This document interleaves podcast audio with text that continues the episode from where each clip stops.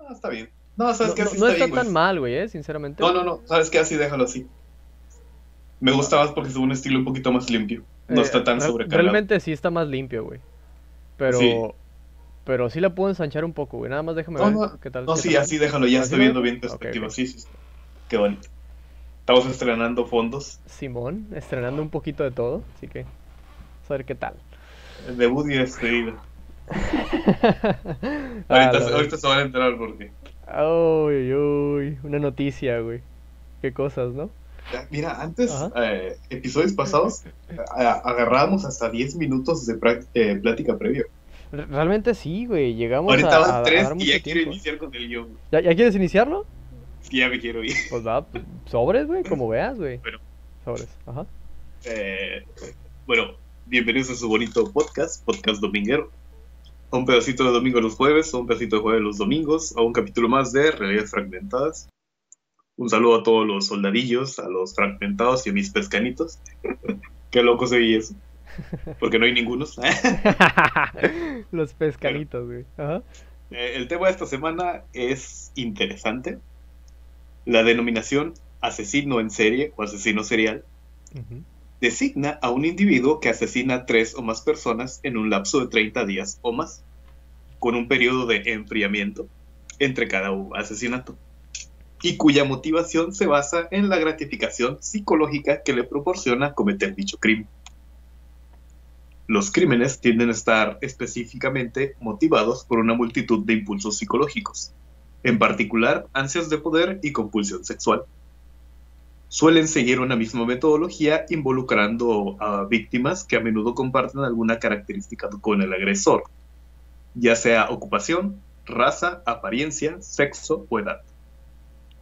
Y como ya es casi de casi casi que de cultura general gracias a un podcast muy conocido, Leyendas Legendarias. Scooby. La mayoría de los asesinos en serie tienen antecedentes enfermizos. Se sabe que frecuentemente fueron víctimas de abusos durante su infancia, ya sea físico, sexual o psicológico.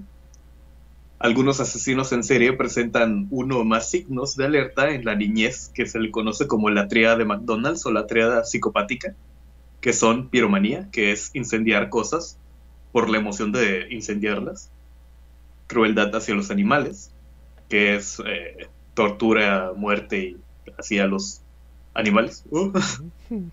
y eneuros- eneuresis más allá de la edad que los niños la superan normalmente, Eneuresis. que es hacerse Sí, pipí sí, en la cama. pipí. Ujú. Y en algunos casos, que son varios, pero no todos, un golpe en la cabeza que lo deje inconsciente en una edad temprana. Cabría hacer una aclaración. Esta triada, desarrollada en 1963, ha sido recientemente cuestionada por otros investigadores. O sea que sí es algo que se puede tomar en cuenta, pero te digo, a veces no funciona. Pero, ¿y qué pasa cuando alguien no cumple con ninguna de estas características? Pero la pregunta más importante en este caso es, ¿qué grado de responsabilidad tiene un asesino en serie que padece esquizofrenia paranoide? Demonios. 18 de abril 1947, Salinas, California. Nace Herbert William Mullin. Es Aries, por si se lo pregunto. Con ascendente, con- eso sí me lo dijo mi hermana en la mañana, con ascendente en Aries y la luna en Tauro, creo. Dato curioso, de, dato curioso de mí, yo soy Tauro con ascendente en Tauro, y- ah no, ascendente en Escorpio, luna en Tauro y sol en Tauro. Muy Tauro. Soy más mula que nada, así que sus padres, Martin Mullin, era un héroe de guerra y luego vendedor de muebles. Y Jean Mullin, de Mullin, mejor dicho, vivían cerca de la ciudad de San Francisco, donde vivieron, transcurrió la mayor parte, un- un- una buena parte de la infancia de Herbert, como un niño normal, así normal. No tenía nada. Posteriormente se cambiarían a Santa Cruz. En la escuela, Herbert destacaba por sus calificaciones, condiciones atléticas y porque tenía un buen comportamiento. O sea, era, Era buen Era pedo. aplicado. Era chido. Era aplicado, era deportista y era toda madre, güey. Era un joven popular, pero normal. le, le encantaba pasar tiempo hablando con sus amigos o con cualquier persona en la calle o en la escuela. O sea, el típico güey buena onda que sí es buena onda. Porque luego hay güeyes que se creen buena onda, pero caen peor que una patada en los huevos. sí, es cierto, güey. Upsi, a no, ¿verdad? Un saludo, Ángel. en su casa todo era normal. Sus padres eran religiosos y estrictos, pero nunca fueron abusivos. Paréntesis, estos eran los 50, así que esto era muy poco común, güey. Eran clase media americana y todo era muy apacible, güey. O sea, todo normal, todo bien, todo, todo estaba chido, güey. Su madre le inculcó el catolicismo desde muy pequeño y su padre, aunque era un veterano de la Segunda Guerra Mundial, siempre fue amable con él. Y le enseñó a usar un arma, una pistola, a los 8 años de edad. Okay. Pero recuerden que esto es, está solo 50 Estados Unidos, arriba abajo de la media, güey. Ya, ya, ya. Ahí hay pistolas en los sucaritas, güey. No hay, no hay cosa. No hay Kinder sorpresa, huevitos Kinder sorpresa, pero sí hay metralletas ahí. Son balas, ¿no? Lo que te regalan los Kinder. Sí.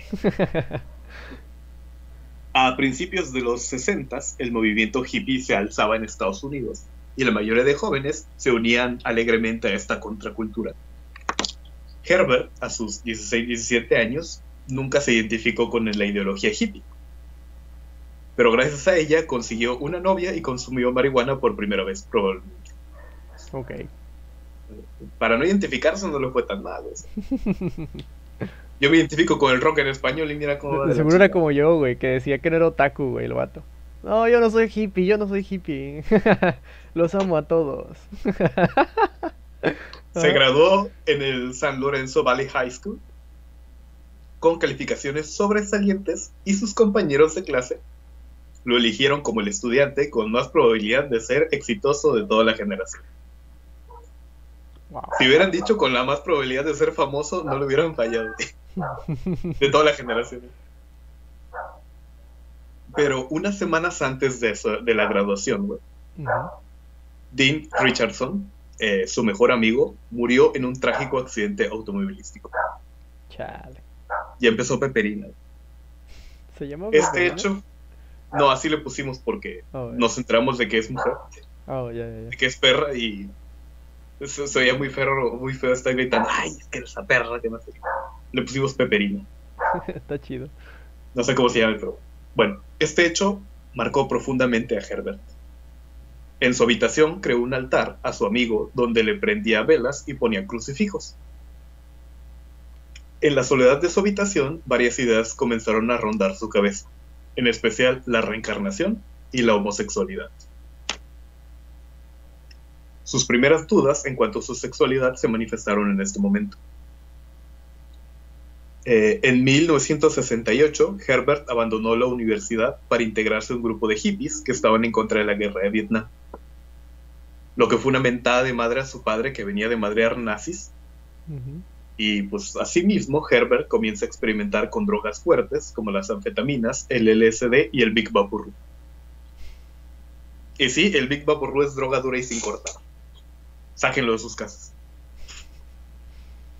Este mismo año termina con su novia de la secundaria y comienza a tener relaciones con hombres, pero nunca de manera formal y siempre esporádico. O sea, tenía así como que era pareja de un hombre por una semana, dos semanas, terminaba y luego se iba por otro. Mm, Su familia estaba sumamente decepcionada de él. Pasó de ser el joven perfecto a un drogadicto irresponsable. Pero durante una cena, pero durante una cena familiar se dieron cuenta de algo. Herbert copió todos y cada uno de los movimientos que hacía su cuñado, así tipo espejo. Después de eso, se dieron cuenta que algo no estaba bien y convencieron a Herbert de internarse voluntariamente en un hospital psiquiátrico durante seis semanas. Ahí es diagnosticado con esquizofrenia. El diagnóstico no fue nada alentador, ya que la enfermedad estaba avanzando muy agresivo, muy agresivamente. Muy probablemente por el abuso de las sustancias, el abuso y uso de sustancias, pero principalmente por el estrés y el trauma que significó la muerte de su mejor amigo. Ahí como me enseñó mi profe de psicopatología, se podría decir que ese fue el momento en el que se rompió el cristal para él. Se le recetaron antipsicóticos y volvió a casa, pero sirvieron de muy poco. La actitud de Herbert cambiaba a ser más solitario y alienado. Pasaba el tiempo en extrañas alucinaciones y en mantener su salud física y pasaba horas haciendo ejercicio y practicando boxeo. Aquí quiero hacer una pequeña crítica. Para todos los que dicen que las, que las enfermedades mentales se curan haciendo ejercicio o haciendo algo,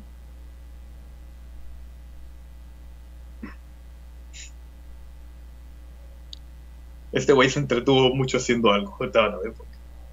Bueno, en resumen, en resumen, yo cuando hago esto, yo sé que los enfermos mentales necesitan atención, actividad y tratamiento.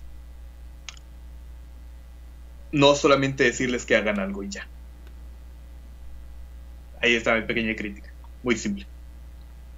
Herbert comienza a escuchar voces y cree que son las de sus amigos que intentan controlarlo mediante ondas telepáticas o para darle información secreta. Comenzó a quemarse varias partes del cuerpo con cigarrillos encendidos, los brazos y las piernas principalmente, pero también el pene. O sea, se apagaba el cigarro ese.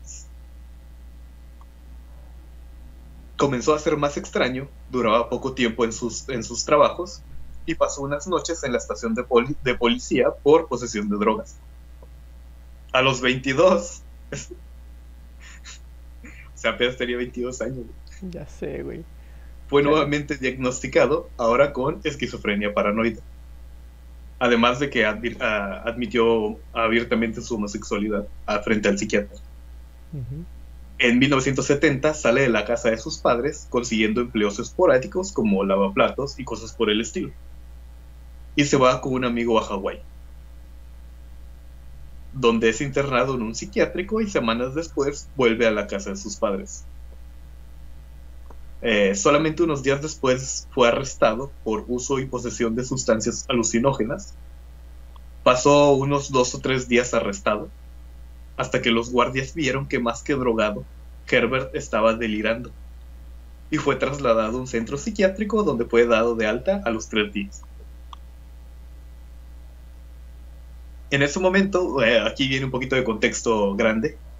En ese momento en California, y creo que todavía la, más o menos está más o menos igual, había una ley que decía que ningún paciente podía pasar más de 72 horas recluido sin su propio consentimiento o el de alguien más. O sea, si encontraban a alguien así como que muy mal, lo metían al psiquiátrico, lo trataban de regularizar. Si en 72 horas él decía, no decía que se quiere quedar, o no encontraban a alguien que firmaba que se quedara, a las 72 horas iba para afuera. Y además, Ronald Reagan, en ese momento gobernador del estado de California, había cerrado de manera masiva los centros psiquiátricos. Con la intención de... otra vez pasa que este personaje eh, como que la caga, ¿no? Porque ya, ya habíamos hablado sobre un asesino serial, no recuerdo quién es, güey. Pero... No, es que no hemos hablado de asesinos en serie. El único episodio que hicimos está perdido. Pero en este maneja, este di la idea así como que en, lo dije en grande, pero ahorita ya les quiero dar así como que el contexto bien. Porque vamos a retomar el tema de asesinos en serie porque estoy investigando. Pero bueno. Ah, perdón, eh, eso sin querer un spoiler, cierto, cierto. Fue mi error. Eh, pero, este, no, pero lo, lo, de, lo de este Regan, güey, de que ya lo habíamos tocado antes. No me acuerdo con sí, pero, güey no, pero lo hicimos, lo hicimos en el, capítulo de Asesinos en serie, güey. Ah, ya, sí, sí. Pero lo dijimos, lo dije muy por encima, güey. Sí, Ahorita ya les quiero dar así en el contexto. Ah, ¿quién pidió contexto? contexto. Eh, había cerrado de manera, sí, con la intención de disminuir gastos y aprovechar las promesas federales para abrir centros de salud en todas las comunidades. O sea, dijo, voy a cerrar todos los centros psiquiátricos, pero dentro de poquito, aprovechando promesas federales, voy a abrir muchos centros chiquitos cerca de ustedes. Y adivina qué pasó. ¿Qué? ¿Se desmayó? No, no, ¿qué pasó? Nunca llegaron los centros psiquiátricos. Nada, mira. Política. Los enfermos, los enfermos mentales tenían que abarrotar los centros psiquiátricos que quedaban. O sea, irse a los asylums, así a asilos tipo Arkham, de esos de los que salen en las películas de terror, que era simplemente un lugar donde encerraban a los locos no les da ningún tipo de tratamiento ni nada, simplemente tenerlos encerrados en condiciones horribles estar en casa y que los familiares se hicieran cargo de ellos como pudieran, o directamente y lo que pasó es que muchos terminaron en la calle. Wow. Por eso, en esas fechas, el nombre de California, y en especial el del Hospital Estatal de Atascadero, son factores comunes en temas de asesinos en serie. Atascadero. Solamente para decirle así, aquí en Wikipedia pueden buscarlo, que es la lista de, ¿cómo se dice? Pacientes prominentes o pacientes notorios. Edward Charles Allaway, un asesino en masa. Arthur Lane Allen, sospechoso de ser el asesino del zodiaco. Roy Norris, uno de los dos asesinos de la caja de herramientas. Scott Harlan Thorpe, un asesino relámpago que mató a tres personas en media hora. William Boney, el Freeway Killer, el asesino de la carretera, otro asesino en serie. Y el más famoso y por mucho, Edmund Emil Kemper III. Ed Kemper. Ed Kemper. Creo que se están peleando fuera del. No. Bueno, ya para 1971, Herbert estaba terriblemente mal. Transcribió cientos de supuestos mensajes telepáticos y lo relacionaba con datos al azar de la vida diaria y la historia. De hecho, hay unos, hay unas imágenes, bueno, a lo mejor las pongo en el video de YouTube, pero como tiene unos unas hojas de cuaderno llenas de garabatos de átomos de, así de numerosos. Pues estaba hardcore con todo lo que escribía. Eh, y por lo mismo, eh, es lo que lo hizo desarrollar un delirio persecutorio. Su aspecto cambió drásticamente. Se tatuó en el estómago la frase legalize acid, legalicen el ácido. Bajó considerablemente de peso, se rapaba la cabeza, usaba un sombrero negro y comenzó a fingir un acento mexicano. Ok. Legalicen el ácido. y con acento mexicano. Y pelón el vato con sombrero, güey. Ah. Volvió a caer tras las rejas por abuso de drogas y su terapia psiquiátrica se dio por finalizada en vista de que no asistía.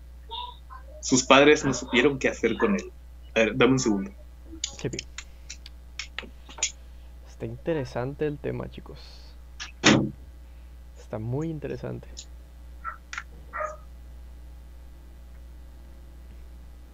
Ya tengo suficiente con Peperina como para que ahorita mi hermana quejándose del Super Bowl. Ni le entendemos qué está pasando, no sé para qué se queja, pero bueno. Yo nada más vi el medio tiempo, ni modo. En mayo del 71, Herbert nuevamente abandona su hogar y se va a vivir a un departamento sucio y oscuro lleno de drogadictos.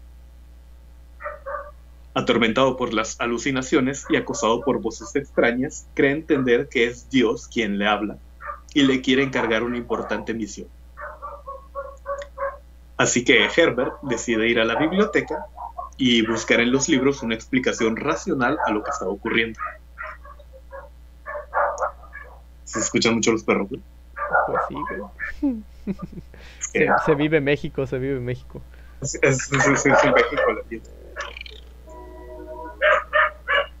que no sé qué esté pasando ahí afuera. Y está pasando en 30 Sí, tal vez se llama México. Está... se llama México en la piel. Deja ver si con esta cortina va.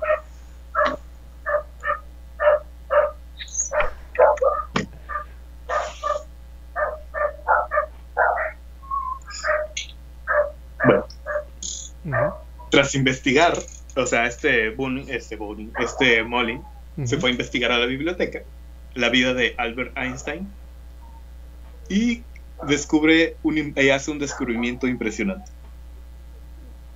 La muerte de Einstein y el aniversario del gran terremoto de San Francisco coinciden con la fecha de su cumpleaños, 18 de abril. Ok, creo que ya sé para dónde va esto. Pero de diferentes años. Es entonces cuando una nueva obsesión lo termina por absorber. Molly cree haber hallado una relación directa con un eventual terremoto que se produciría en los Estados Unidos y que cobraría la vida de miles de vidas humanas en California. En septiembre del 72 vuelve a vivir con sus padres debido principalmente a problemas económicos Deja de tomar sus medicamentos y su estado de delirio se torna crítico, llegando a discutir con personas imaginarias. En medio de aquellas tormentosas alucinaciones, Herbie una persona le dice así, güey. Ahorita van a saber quién le dice así. Bueno, mucha gente le decía así. Pero este güey, se van a quedar. Se de piedra cuando les diga quién le decía Herbie. Cree escuchar la voz de Dios, el cual le confirma que pronto ocurrirá un devastador terremoto en California, en donde morirían miles de personas, y que solo existe una forma de prevenirlo. ¿Sabes cuál es? Si lo digo, voy a arruinar la sorpresa. Salir a la calle y matar gente.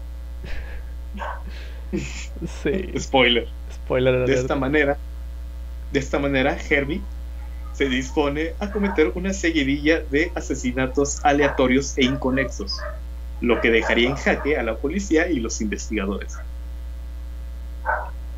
Las predicciones del cataclismo que se avecinaba tenían sumamente preocupado a Herbie, por lo que no tardó en cometer su primer crimen. El 13 de octubre del 72, fingió tener problemas con su vehículo y pidió ayuda a un sujeto que iba pasando por ahí, en las montañas de Santa, de Santa Cruz. Lawrence White, un hombre de 55 años de edad, decidió ayudar a ese joven, pero a cambio recibió un duro golpe con un bat de béisbol y cayó inconsciente, mientras que Herbert continuó golpeándolo su cabeza hasta matarlo.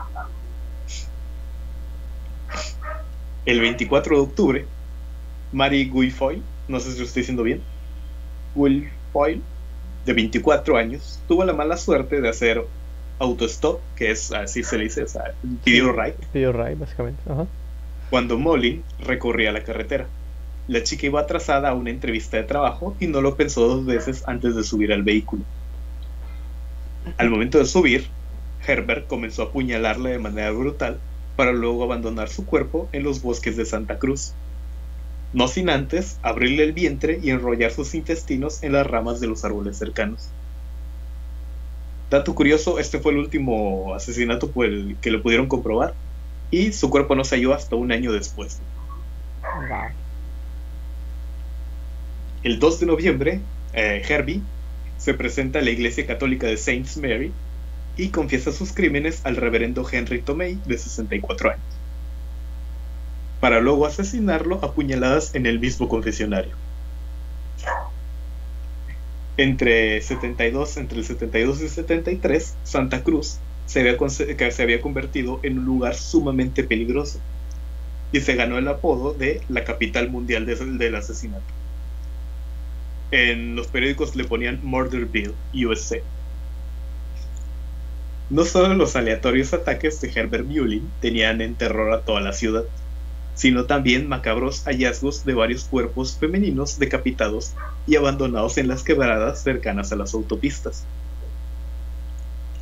Había dos asesinos en serie actuando simultáneamente en una ciudad. Simultáneamente, otro afamado asesino serial de mujeres también había hecho de Santa Cruz su cementerio personal y sus atroces actos se sumaban al deambular homicida de Herbert Mullin. La policía y el FBI se encontraban en un, en un gran aprieto, pues ni siquiera tenían algún sospechoso relacionado con los crímenes. No sabían si eran los mismos, no sabían si eran diferentes, no sabían nada. Es importante destacar que por aquellos años los agentes del FBI, Robert Ressler y John Douglas, se encontraban elaborando sus primeras técnicas de perfilación criminal y aún no tenían acuñado el término serial killer, o sea, asesino en serie.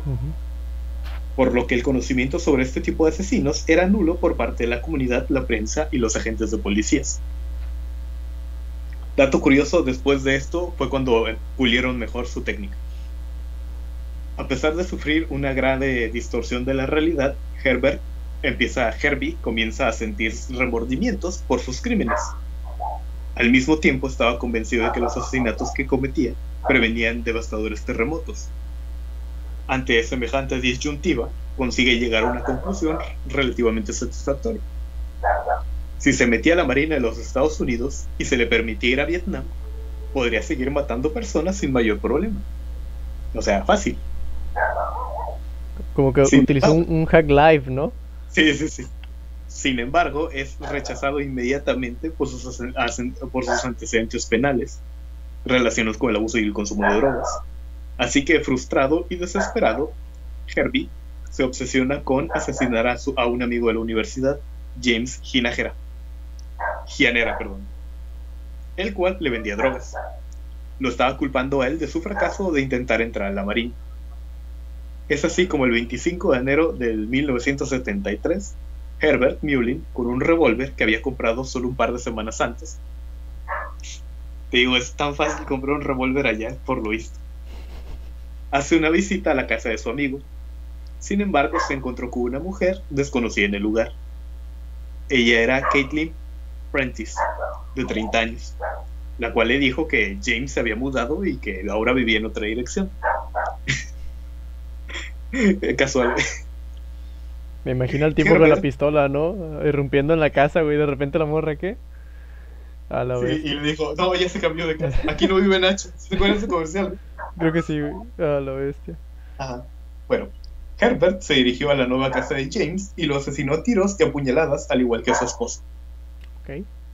Eh, James y su esposa Joan tenían 24 y 23 años. Horas más tarde, volverá a la residencia de Caitlin, dispararía sobre ella y sobre sus dos hijos de 4 y 9 años, matándolos en el acto. El 6 de febrero, eh, como por estas fechas, fíjate, el, asesino, el asesino volvería a actuar, ultimando a tiros a cuatro jóvenes que acampaban en la mitad del bosque. Fueron abordados por un, un delirante Muley, que el cual aseguraba que los chicos se habían comunicado telepáticamente con él. Sin decir nada, comenzó a, disparar y les quitó la vida sin motivo aparente. Ellos eran Robert Spector, de 18, David Oliker, también de 18, Brian Cart, de 19, y Mark Dreblaze Dribelvis, de 19. Y esta es la foto que puse en el preview de esa escena del crimen literalmente en medio del bosque mató a cuatro güeyes sin decir nada, solamente llegó y les disparó. El 13 de febrero del 73, eh, Herbie cometería su último crimen, cuando le disparó en el pecho a Fred Pérez, un anciano de 72 años, que se encontraba parado en el jardín de su propia casa. Herbert había pasado en su auto, se dio la vuelta, se detuvo, sacó un rifle, le disparó a su víctima y luego se fue a una velocidad reducida. Y a la vista de todos. ok, el vato sí que estaba mal, güey. O sea, pasó, lo vio, se regresó, se estacionó, sacó la pistola, digo, sacó el rifle, le disparó, volvió a meter la pistola y se fue despacito.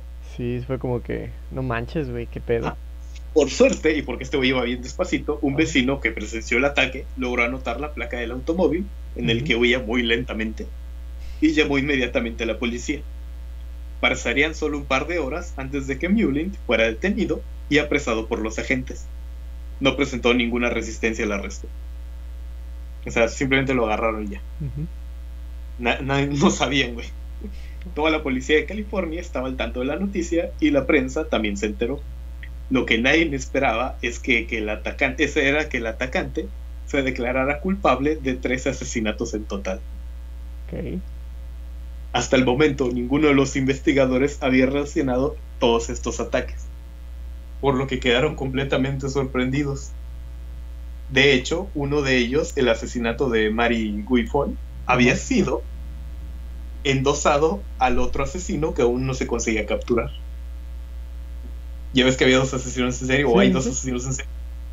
El, primer, el caso de Mary se lo dieron al otro. sí, se lo atribuyeron al otro. Qué pedo. Eh, tampoco el crimen del reverendo Henry Tomei se logró conectar inmediatamente con Molly, porque pues, hay muchas razones para matar a un sacerdote, así que. ok. mal chiste. no me saquen de contexto. mal chiste, mal chiste. mientras que la matanza del 25 de enero, donde murieron James Gianera y su esposa, Caitlin Prentice y sus dos hijos, Brett Prentice, Prentice y sus dos hijos se habían atribuido un ajuste de cuentas relacionado con el narcotráfico, ya que James era un reconocido dealer. O sea, todo el mundo sabía que vendía drogas, así que cuando lo mataron dijeron, ah, ¿sabes qué? ajuste de cuentas. Sí, sí, sí. Y dijeron, pero su cosa. Pero, ¿y Caitlyn? ¿Por qué la mataron? Pues era. No, pues. Ah, a James. Y ella, ¿por qué la mataron? Pues porque. Ah, irónicamente la tiraron, la tiraron en eso. Debieron haber ido a buscarla en su antigua casa. Ella les dijo su nueva casa y para no dejar cosas, cabos sueltos, la mataron ella también. Oh, ya. El asesino de 25 años de edad y apenas unos 70 de estatura, güey, estaba de mi vuelo. Apareció frente a las cámaras de televisión como un chico menudo, tranquilo y poco comunicativo, el cual estaba siendo acusado de al menos 10 brutales crímenes. Los agentes de policía se encontraban intrigados con Molin, el cual aseguraba que todos los asesinatos que cometió habían servido para evitar un catastrófico terremoto que amenazaba California. Por eso el, apodo de The Earthquake Killer, o sea, el asesino del terremoto. De hecho, decía sentirse tranquilo al saber que muchas personas estaban muriendo en Vietnam, lo cual serviría igualmente para evitar el terremoto. En otra de sus declaraciones, le contó a los investigadores que las voces que le ordenaban matar eran las de Dios, la de su padre e incluso la de sus propias víctimas, las cuales clamaban ser ejecutadas y se, comunicaban telepáticamente con él antes de los ataques. De hecho, describió la conversación con el sacerdote Henry Tomei el día del asesinato de la siguiente forma. El padre le decía, el padre dice, Herbert, ¿lees la Biblia? Sí los mandamientos donde dice para honrar a tu padre y a tu madre? Eh, Herbie responde, sí. El sacerdote, entonces sabes lo importante que es hacer lo que dice tu padre. Herbie, sí. El padre finaliza diciendo, creo que es tan importante que quiero ser voluntario para tu próximo sacrificio. Y eso fue lo que puse en el preview también. Obviamente el padre no le dijo eso, es lo que Herbie dice. Sí, es lo que quieren escuchar, ¿no? Digo, alguien que ya está delirando, güey. Ajá. la bestia, güey, no mames. Está, está pesado este güey. El, el, historial psiquiátrico de, de Herbie salió rápidamente a la luz. Y los padres fueron indicados como los principales responsables. De hecho, se reveló que uno de los psiquiatras que lo trató años antes intentó advertirle a la familia sobre Herbert. Y cito, este chico es un esquizofrénico paranoide y es peligroso. Durante el juicio, Herbert se mostró tranquilo, trató de defenderse a sí mismo, pero no fue considerado por su evidente desequilibrio mental. La defensa intentó demostrar que Molin no era responsable de sus actos, debido principalmente a la esquizofrenia paranoide. Sin embargo, la fiscalía sostuvo que la matanza cometida el 25 de enero podría reflejar lo contrario. Te digo que es lo que le atinaron. Cuando Molin asesinó a James y a Joan Gianera, volvió a la casa de Caitlin y la mató junto a sus dos hijos pequeños. Aquel triple asesinato podía significar que el atacante no quería dejar testigos vivos y actuó de forma racional, cubriendo sus espaldas. Es que aquí puse, puse la coma antes de. Al mismo tiempo, la defensa enfatizó en el amplio historial de detenciones psiquiátricas que tenía Herbie, sus diagnósticos de los especialistas y el último crimen cometido a luz del día. O sea, cuando a plena luz del día y en una calle llena de testigos disparó sobre Fred Pérez en un acto evidentemente desquiciado. O sea, decía, es que él ya no razona, o sea, no podemos darlo porque él no razona, o sea, no es responsable de lo que hace. Pero finalmente, el 19 de agosto del 73, Herbert William Mullin fue encontrado culpable de asesinato en primer grado en los casos de James Ginajera y su esposa, Caitlin Prentice, y fue condenado a cadena perpetua. Mientras que los otros ocho restantes fue declarado como asesinato en segundo grado debido a la falta de pruebas y debido a la falta de pruebas igualmente, los tres primeros asesinatos que cometidos por Molly no se le pudieron ser imputados, por lo que finalmente solo fue acusado por 10 de ellos. Se sabe que él cometió los 13, pero como no pudieron reunir pruebas para eh, eh, zamparle los, primeros tres, pero ya cadena perpetua era lo, que, lo que quería. Pocos meses más tarde, Ed Kemper, el otro asesino serial que causó pánico en la población de California, durante ese mismo periodo de tiempo, se entregó a la policía. Este era el otro güey que estaba al mismo tiempo, güey. Para los que no lo sabían, ¡ay, güey! oh, lo bestia. Esta vez no se trataba de un esquizofrénico que oía voces, sino de un verdadero psicópata, sádico y enfermo que disfrutaba con el acto de matar y mutilar. Curiosamente, lo encerraron en la celda contigua a la de Herbie, en donde, se en donde conversaban con frecuencia. Kemper, que se caracterizaba por ser, que se caracteriza por ser un individuo agudo, irónico y tremendamente inteligente, solía sacarle en cara a su compañero que ocupaba las mismas áreas de él en donde arrojaban los cadáveres. O sea, ¿se peleaba por eso? Se la hizo de pedo varias veces porque decía, es que tú tiras los cadáveres donde yo los tiraba, güey, búscate tu lugar. ¿Qué pedo? Yo pensé que él, le había dicho Herbie, güey, o sea, que le empezó a decir Herbie él, güey. Pero no, no, no. Aguanta. Posteriormente, en una entrevista en donde se le preguntó a Kemper eh, qué pensaba de su compañero de celda, Ed contestó, Herbie ah, mira. es solo un asesino sangre fría, a, a sangre fría, que mata a cualquiera sin una buena razón.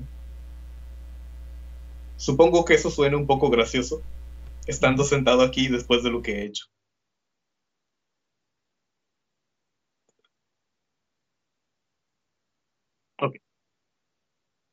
Santa Cruz, California, nunca volvió a ser de la misma tras la aparición de asesinos de la talla de Herbert Mullin y Ed Kemper. Y posteriormente John Liner Pfizer, que, y después siguió Richard Ramírez.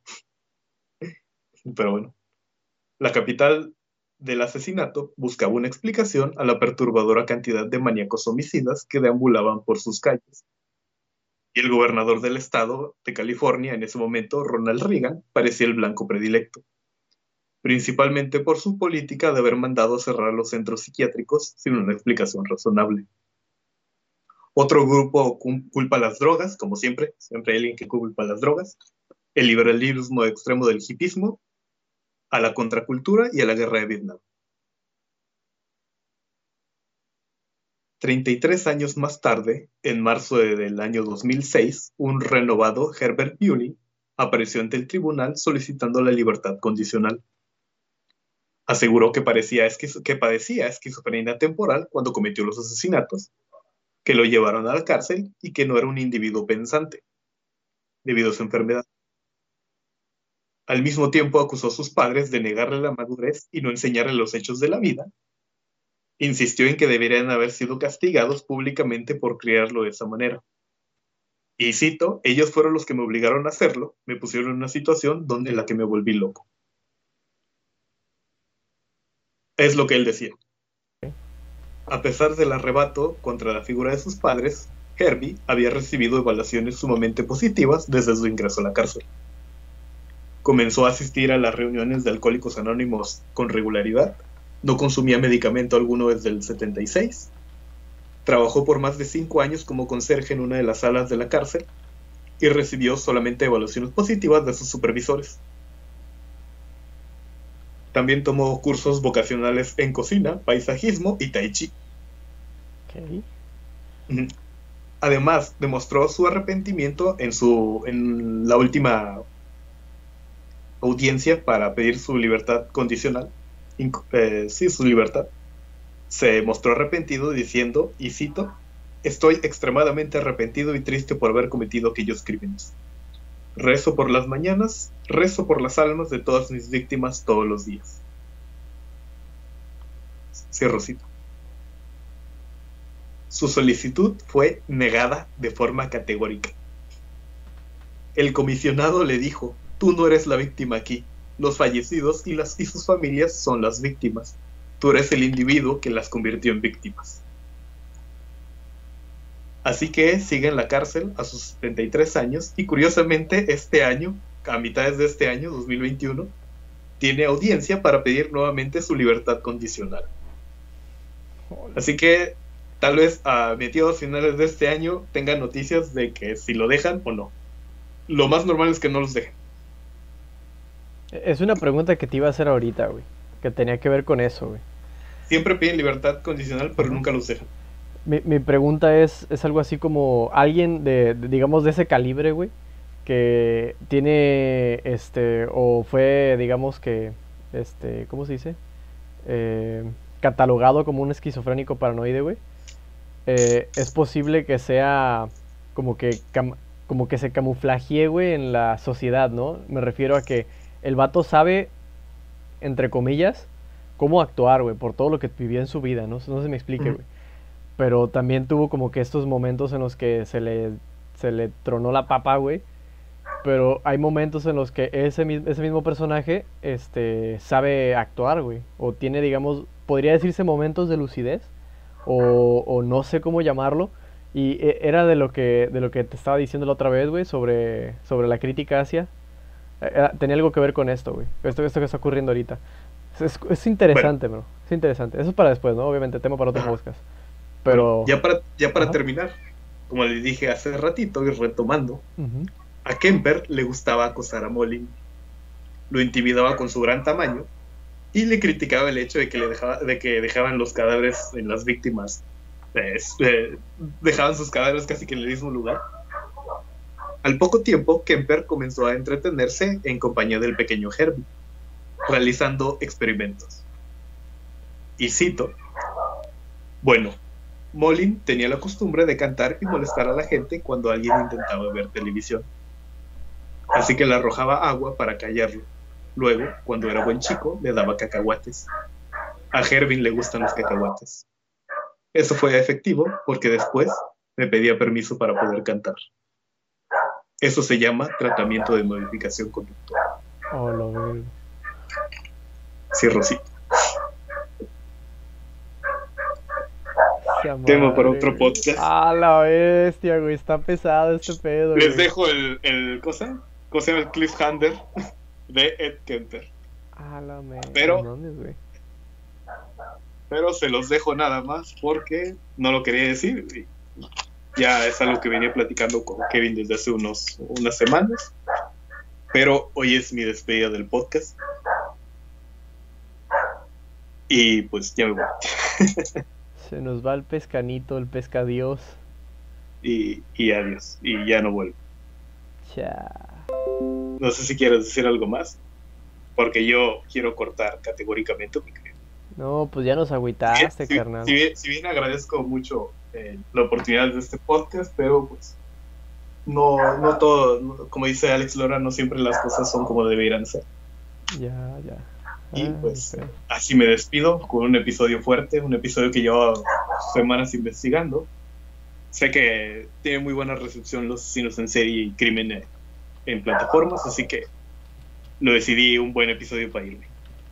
Pues muy buen episodio, men, ¿eh? Te fuiste con un sello de oro, bro. Entonces, ah, bestia. Per, áspera a ti Inferni. Pues nos vemos. No vayas a cortar porque antes de que me apaguen el micrófono, ¡chinguen a su madre!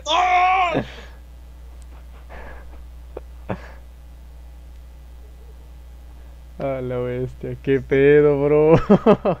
no mames. ¿Cortaste? Eh, no, no corté, no corté aún. Aquí seguimos platicando antes de que vayan. Tengo una maestra, güey, que tal vez esta frase te guste. Aprovechando el momento, güey que esta maestra le robó esta frase a alguien más, güey. Este, no la tengo por completo, tengo un parafraseo de lo que recuerdo de la frase, güey. Pero en, resumen es algo así, güey.